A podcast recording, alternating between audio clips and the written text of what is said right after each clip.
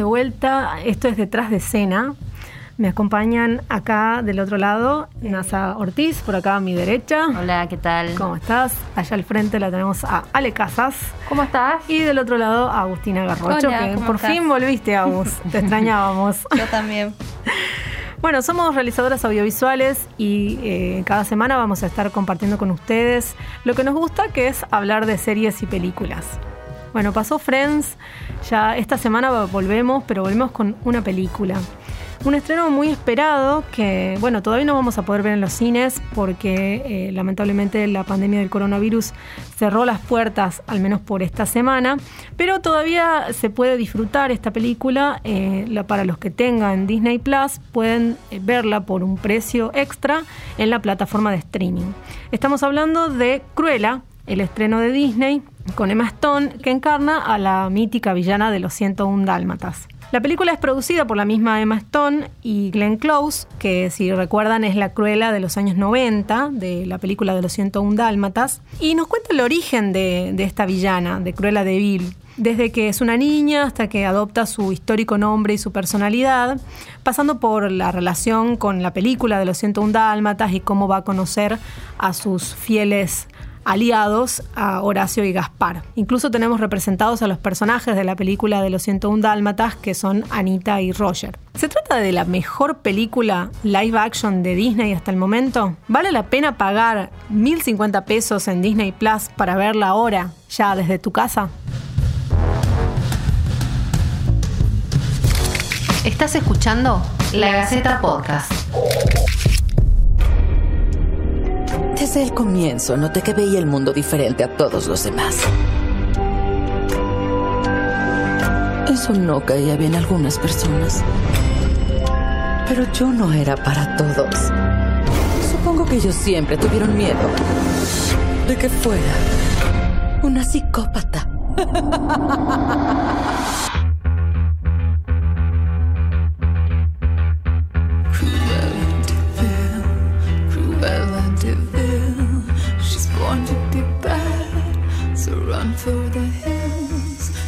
Esta película se estrenó el día 28 de mayo en los cines del mundo. Como dijo Anita, lamentablemente en Tucumán aún no la, no la podemos disfrutar en los cines, por lo menos eh, hasta la semana que viene.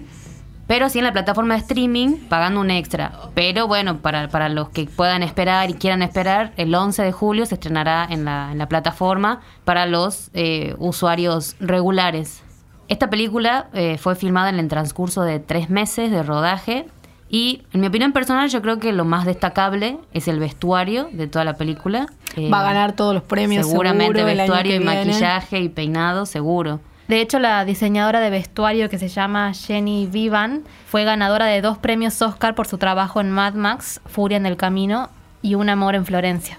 Sí, además también tuvo 10 nominaciones en los premios Oscar. Y es como muy notable el laburo de, de vestuario, ¿no? Y tan solo tuvo cuatro meses para realizar todos los vestuarios y todos los diseños. ¿De cuántos vestidos estamos hablando? Emma Stone en toda la película tuvo 47 vestuarios distintos y Emma Thompson, que es la villana, tuvo 33. Una locura. La villana más villana. Sí, sí, sí. Estamos hablando de dos villanas. Pero más despiadada, el personaje de Emma, de Emma Thompson no viene.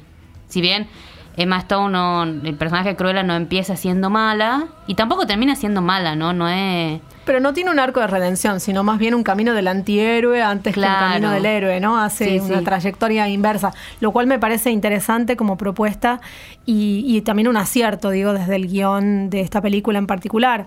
Yo eh, la comparaba cuando la veía con Maléfica, que me pareció pésima. digo, pero, son, son dos estilos completamente por distintos. Por supuesto, por supuesto. Pero más allá de que sean dos estilos tan distintos, digo, el, el guion que bueno, está apuntado a otro público, es para mayores de 13 años y demás, pero el guion de esta película no busca de dejar como la buena o redimir al personaje como si lo hace Maléfica, ¿no? Lo que hace el guion es mostrarte cómo ella, cómo una huérfana llega a ser una villana como, como la que conocemos, como es Cruella de Vil. Eso es lo que quiere mostrarte la película. En ningún momento me parece que quiere hacer una redención del personaje, ¿no?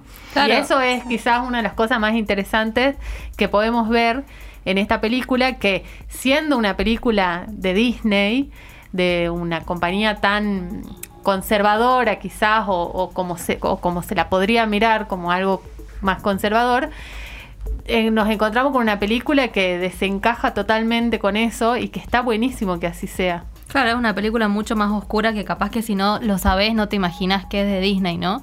Y como decían, claro, cuenta una historia de, venganza, de cómo esa niña huérfana se llega a convertir en la villana cruela que, ya conocemos. Inclusive a mí me parece que tiene mucho del laburo en el caso de, la actriz de, de Maston, que está impresionante. es genial.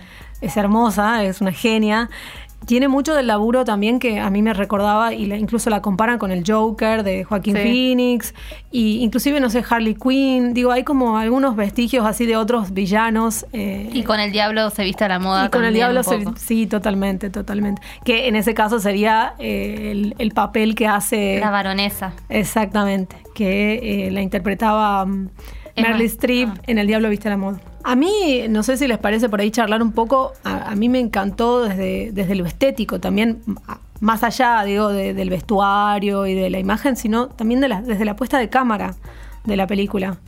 Me, yo, creo que es un gran acierto el director que, que, estuvo detrás de la película, el estar muy, muy metido solo en el personaje de Cruella, en mostrarnos mucho las miradas, en jugar mucho con, con, los primeros planos de Emma Stone, que es una actriz súper eh, versátil.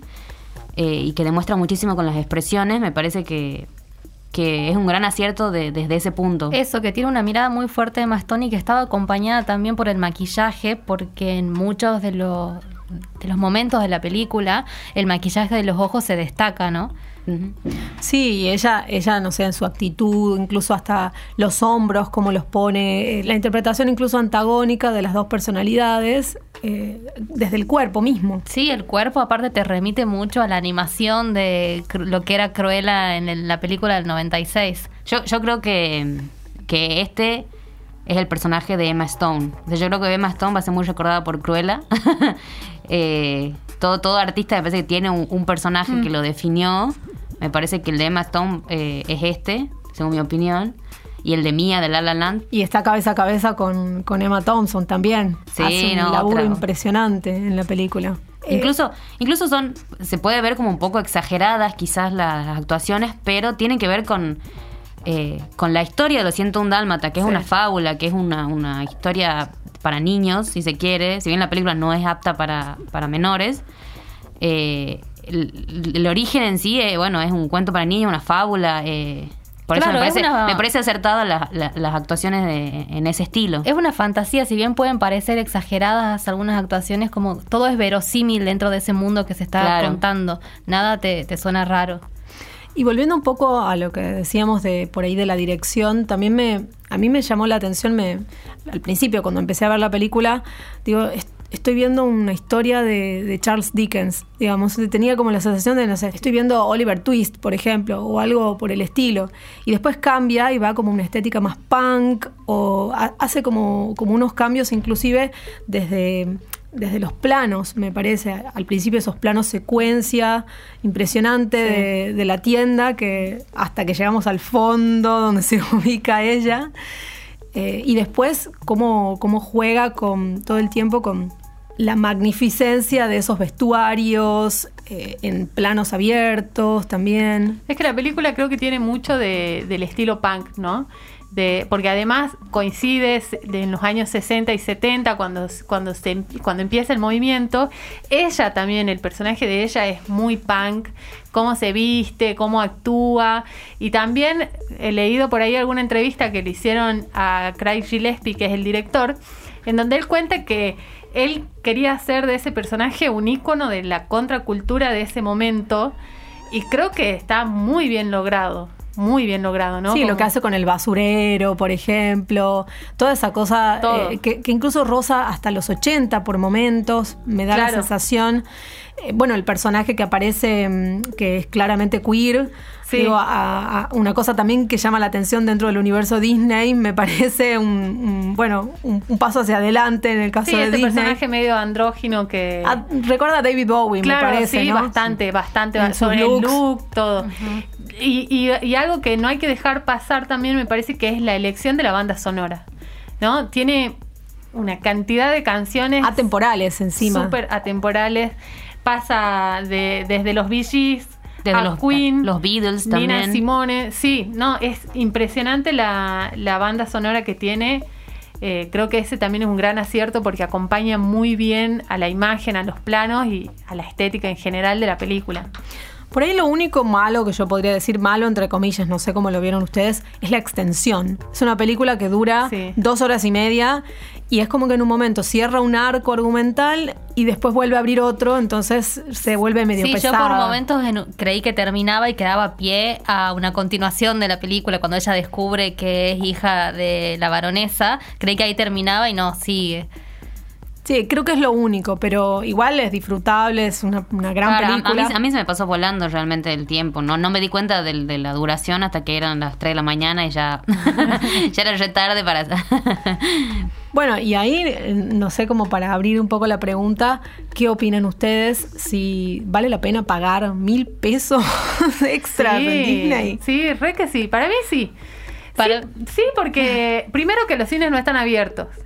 Entonces ya de entrada no tenés en dónde verla si no pagás eh, en la plataforma. Sí creo que por ahí eh, es algo que se puede disfrutar entre varios, ¿no? Qué sé yo, yo la alquilo y nos juntamos y la vemos. O, alguna familia que serán tres, cuatro, cinco personas y ahí la plata te rinde, me parece. Sí, porque digo, una entrada al cine que cuesta 300 pesos. Claro, por persona. si vos estuviste todo el año esperando Cruella, bueno, pagalo, pero no es la misma experiencia, creo, verlo en el cine que verlo en tu casa. En el cine nunca Yo prefiero esperar que la liberen que un mes más y verla en mi casa o pagar para ir al cine. Claro, e-, eso iba a decir también yo, si, si vos sos del, del, fanático que quiere verla ya, que no puede esperar, sí, este, bueno, y además supuestamente ya la semana que viene abrirían los cines acá en Tucumán y estaría la película disponible para, para ver.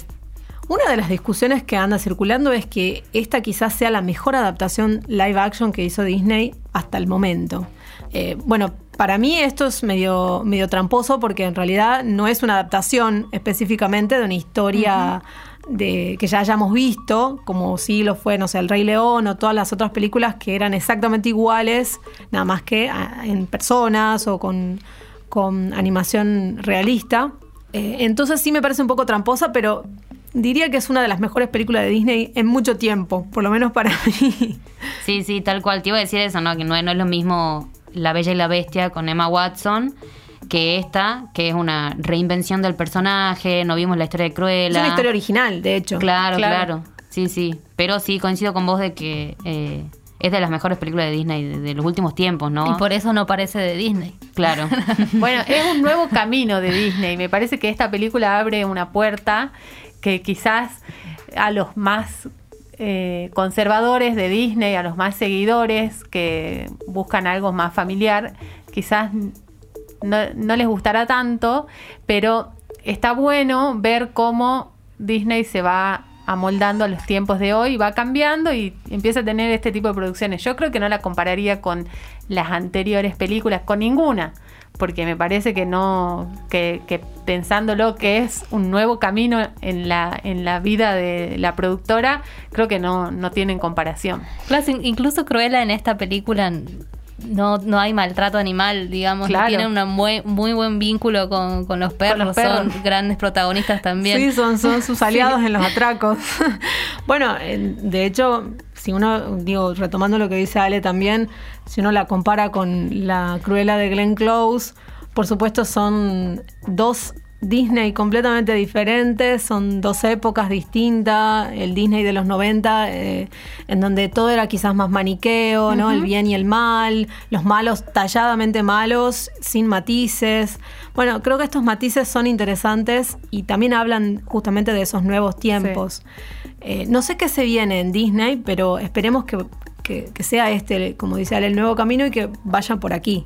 A mí me llamó la atención cuando salió la película el cómo va a ser Disney para contar la historia de una persona que maltrata animales o que mata animales, que, que mata a los, que quiere matar a los dálmatas para hacer un abrigo, ¿no?